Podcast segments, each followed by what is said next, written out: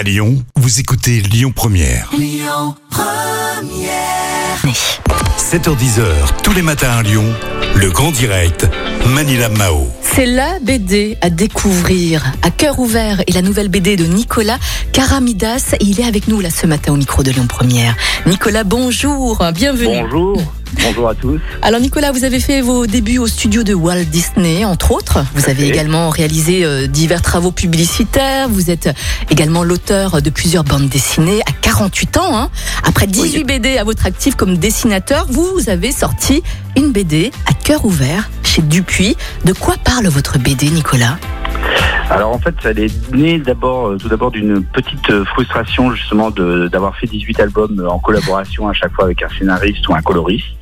Et l'idée était vraiment de faire un album seul à un moment donné en tant ce qu'on appelle un auteur complet.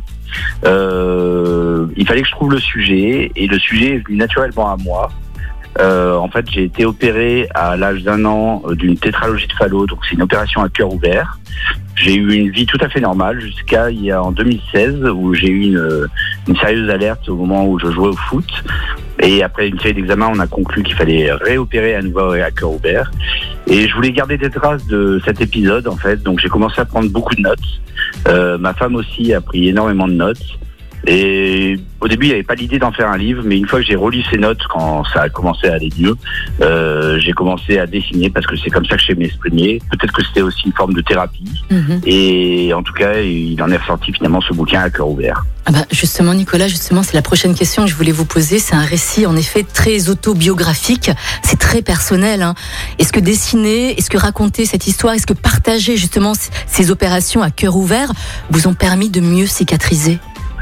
Bah, J'imagine que oui, en fait. En fait, je m'étais, vu que j'ai eu une vie vraiment, euh, comme j'ai eu une première opération à l'âge d'un an, euh, j'ai vraiment eu une vie. On s'en rappelle pas évidemment d'une opération à l'âge d'un an. J'ai vraiment eu une vie tout à fait normale. Euh, je me rends compte là parce que je reçois énormément de témoignages par rapport à ce à ce livre. Euh, je, je me rends compte en fait que chez les gens, en général, ça n'a pas laissé qu'une cicatrice physique, ça a vraiment laissé euh, une cicatrice euh, psychologique aussi. Ça a laissé un gros traumatisme chez beaucoup de gens. Euh, moi, honnêtement, ça a laissé vraiment aucun traumatisme, mais je me dis que si ça a laissé aucun traumatisme, c'est peut-être euh, dû au fait que j'ai pu coucher tout ça sur papier et exorciser euh, en fait toute cette histoire. Donc, euh, je, je pense oui, que je pense que inconsciemment, en tout cas, c'est ce qui m'a permis de, de de ne pas cogiter plus que ça, Mhm. de retranscrire tout ça. Et ma femme aussi d'ailleurs, en fait. Ouais. Alors, comment est-ce que vous avez fait aussi pour partager, pour témoigner votre épreuve en frôlant la mort quand même, hein, tout en Mhm. gardant un certain brin d'humour? Alors, de toute façon, il y avait deux choix, euh, dont un qui ne me correspond absolument pas, qui était de faire quelque chose de juste plombant. En fait, j'avais aucune envie de- de- d'avoir ce genre de récit. C'était, c'est, c'est pas moi. Moi, je, euh, voilà, je, je, je suis plutôt quelqu'un de positif, euh, qui aime globalement la vie, etc.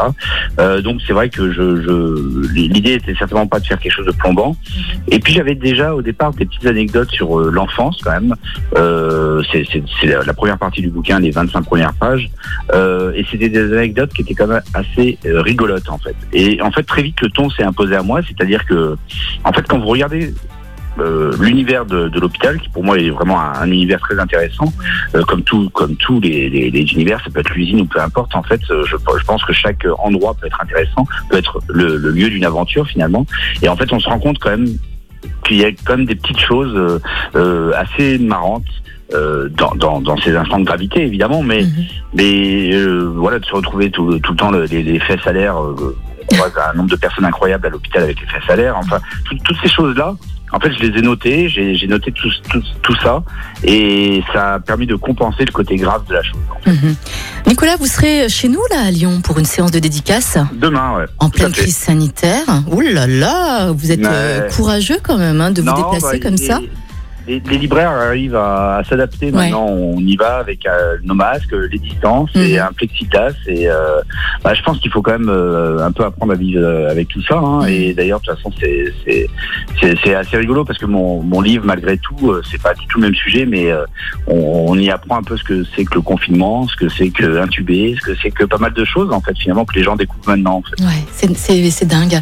Nicolas, où est-ce qu'on pourra justement vous rencontrer demain? Alors demain c'est à la BD, Mhm. euh, je crois que c'est à Croix-Rousse, il me semble. Euh, et donc c'est de 14h à 18h. Je D'accord. crois que Donc, c'est sur inscription, faut contacter la librairie. donc vous allez pouvoir rencontrer euh, Nicolas euh, Karamidas hein, qui sera demain en séance de dédicace. Vous allez pouvoir euh, découvrir son, sa BD euh, qui est extraordinaire, qui s'appelle À cœur ouvert chez les éditions euh, Dupuis. Nicolas, en tout cas, on a hâte de vous rencontrer. Vous avez un message peut-être à, à faire passer à nos auditeurs lyonnais, Nicolas, pour finir? Non, bah que, que, que je suis surtout très content que l'album euh, l'album initialement devait, devait sortir en avril dernier. Euh, donc euh, pour cause évidemment de- du corona, on l'a on l'a complètement décalé.